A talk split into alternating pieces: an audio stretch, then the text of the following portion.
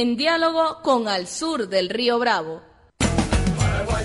Saludamos con mucho gusto a Ricardo Canés, él es parlamentario del eh, Frente Guazú en el Mercosur, o sea, del Parla Sur, especialista en energía también, así que seguramente nos hable del tema con propiedad. Ricardo, bienvenido al sur del Río Bravo.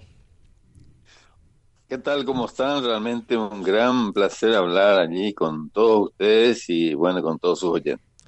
Bien, Ricardo, para comenzar, eh, explícale a la audiencia de América Latina qué está pasando en estos momentos en el Paraguay, por qué se despertó este escándalo y por qué estás teniendo tanta repercusión política que eh, ha hecho trastabillar o por lo menos tambalear al gobierno de Mario Abdo. Eh, claro, eh, realmente es, es, un terremoto político porque Abdo Benítez, claro, quizás él sigue la misma línea del dictador Alfredo Stroessner, al, cual le, admira, ¿no es cierto? hay que recordar el dictador Alfredo Stroessner entregó también la soberanía en la época de las dictaduras, la dictadura militar brasileña, a cambio de que a cambio de negocios, ¿no es cierto? De negocios, el negocio en este era la construcción de Itaipú eh, fue muy criticado, pero claro, era una época de dictadura, entonces Stroner eh, hizo los negocios y quedó ese tratado entreguista que realmente perjudica mucho al Paraguay. Bueno, y ahora Aldo Benítez va un poco en la misma línea, ¿no es cierto? Donde llega a este acuerdo donde eh, hay un perjuicio ya enorme de arriba de algunos cifran 200, 300 y hasta más millones de dólares, ¿no es cierto? Eh, pero aparte le entrega también la energía más valiosa, la energía barata, la energía del embalse, eh, establece riesgos muy importantes para el país y lo que es más grave, lo que se, supo hace unos, unos días, después ya de estallado el escándalo, ¿no es cierto?, que le excluye a la empresa pública paraguaya, la ANDE, de la exportación de energía eléctrica para ubicarla a una empresa Leros comercializadora ligada a la familia Bolsonaro. Entonces esto está repercutiendo en Brasil también.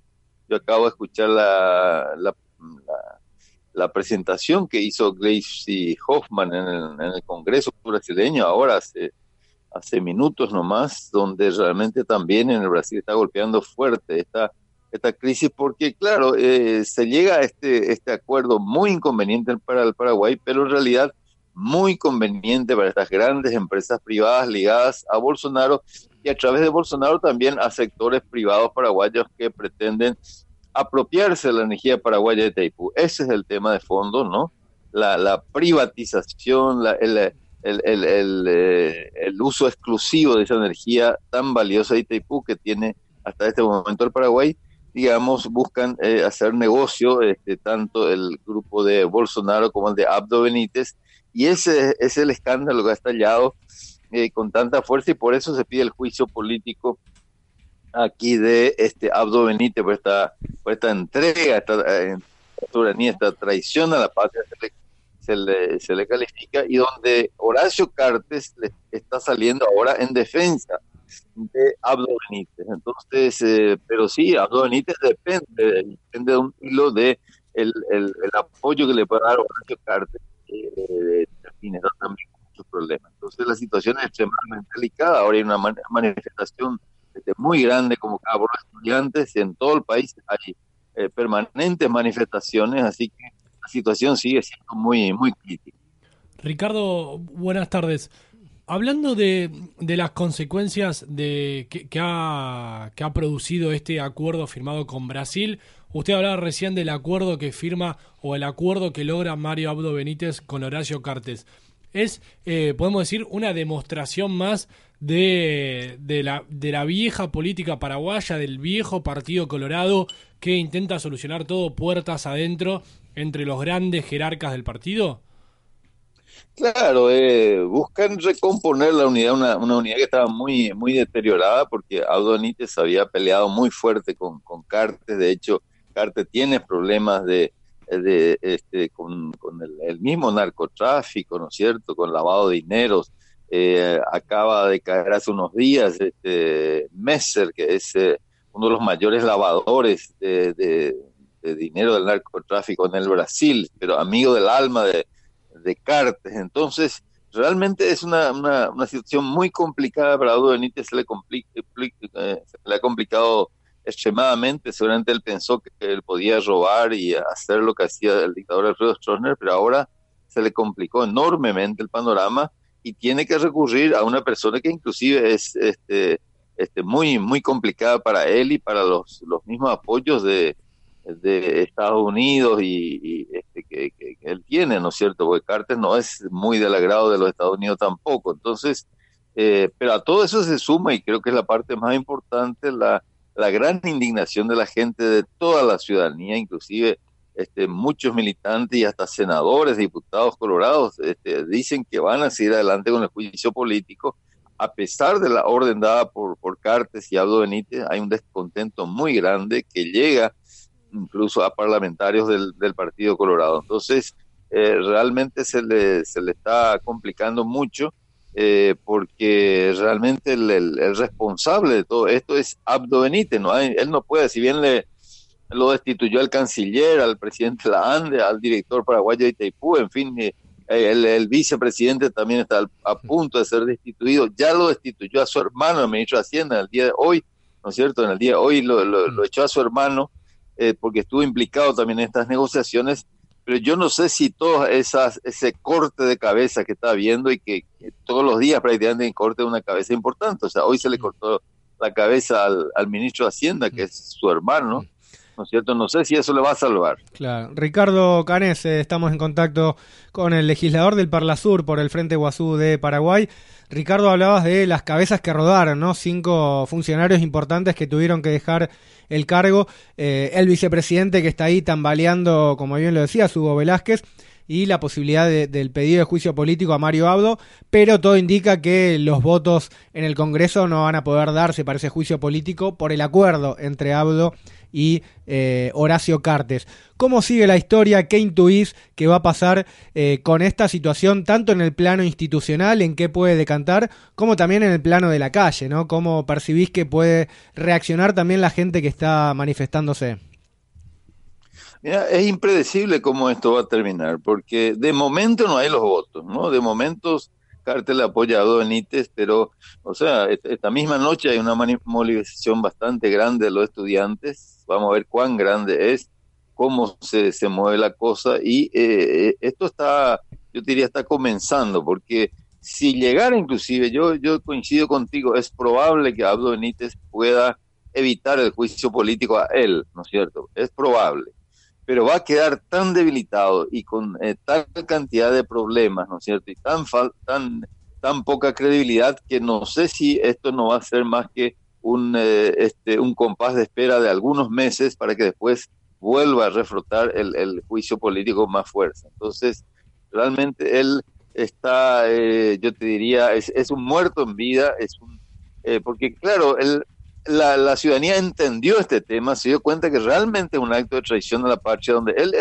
entrega, fíjate que nosotros hemos tenido muchos casos y, y los, las cuestiones de soberanía, yo creo en todos los casos, así como el tema de las Malvinas en Argentina, así como la salida al mar de, Bolivia, y en nuestro caso, el, particularmente el tema de Itaipú, son temas extremadamente delicados. Entonces, en otros, en otros gobiernos ha habido negociaciones donde los gobiernos algo consiguieron, o sea, se dieron algunas posiciones, pero consiguen algo. Acá, Auto Benítez se dio en todas las posiciones, en cuestiones, por ejemplo, algo que no, no solamente entregó la energía barata, no solamente entregó la energía más, más valiosa el embalse, sino que además presentó el cronograma, algo que ningún gobierno por entrevista que sea se, había atrevido a presentar, y encima de todo eso perpetra un negociado con Bolsonaro, con empresas ligadas a Bolsonaro. Realmente un, eh, no, tiene de cómo defender una, una barbaridad tan enorme como la que ha hecho, que pensó él seguramente que como su mentor, el dictador Alfredo hacía este tipo de barbaridades, a él no le pasaría nada, pero eh, la, reacción popular ha sido realmente este, fulminante y él está en este momento, hablando en términos de boxeo, está contra las cuerdas. Aparentemente eh, no, no recibiría un knockout, pero este, está, realmente en una situación muy crítica.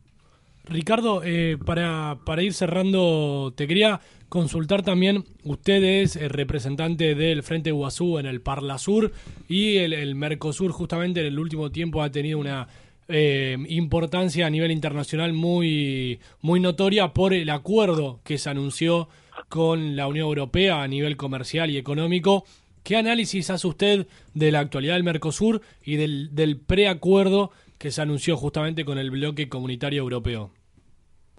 Bueno, también es un, acuerdo que este, nosotros no hemos sido informados oficialmente y justamente presentamos en la última sesión para la Sur un pedido de que se nos informe y se nos remita, inclusive para nuestro estudio y este, consideración. Eh, inclusive pusimos la palabra vinculante, ¿no es cierto? Porque no puede ser que el, este acuerdo Unión Europea-Mercosur sea tratado por el Parlamento Europeo, por los parlamentos de de cada uno de los países de Europa y en, el, en cambio al eh, Parlamento del Mercosur, al Palasur, se le ignora. O sea, y donde son estos, estos ejecutivos de, de ultraderecha como Bolsonaro, Macri, Abdo Benítez, ¿no es cierto?, los que buscan ignorar la representación popular que es el Parlamento del Mercosur. Entonces nosotros, y mira, en esa, en esa votación que hubo en la, en la última sesión del mes de julio, los únicos que votaron en contra de eso fueron tres o cuatro ultramacristas, ¿no es cierto? Del,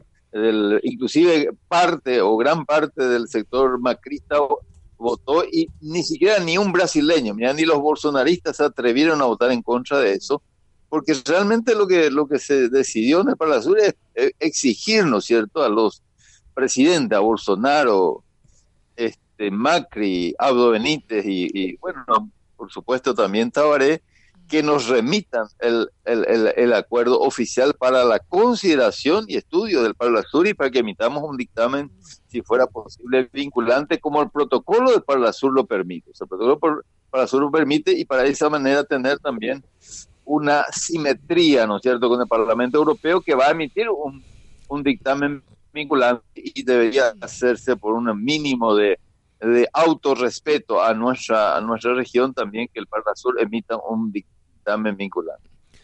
Ricardo, agradecemos muchísimo tu tiempo, la verdad muy claro, tu, tu explicación sobre el panorama de la situación en Paraguay, este terremoto político como describías al comienzo que se despertó y bueno, la incertidumbre de eh, en qué decantará y bueno, también el, el, análisis sobre la situación actual del Mercosur en, en clave latinoamericana. Un fuerte abrazo desde el sur del Río Bravo. Un abrazo a ustedes y a las órdenes siempre. Pasaba Ricardo Canese, él es legislador del Parlasur, miembro del Parlamento del Mercosur,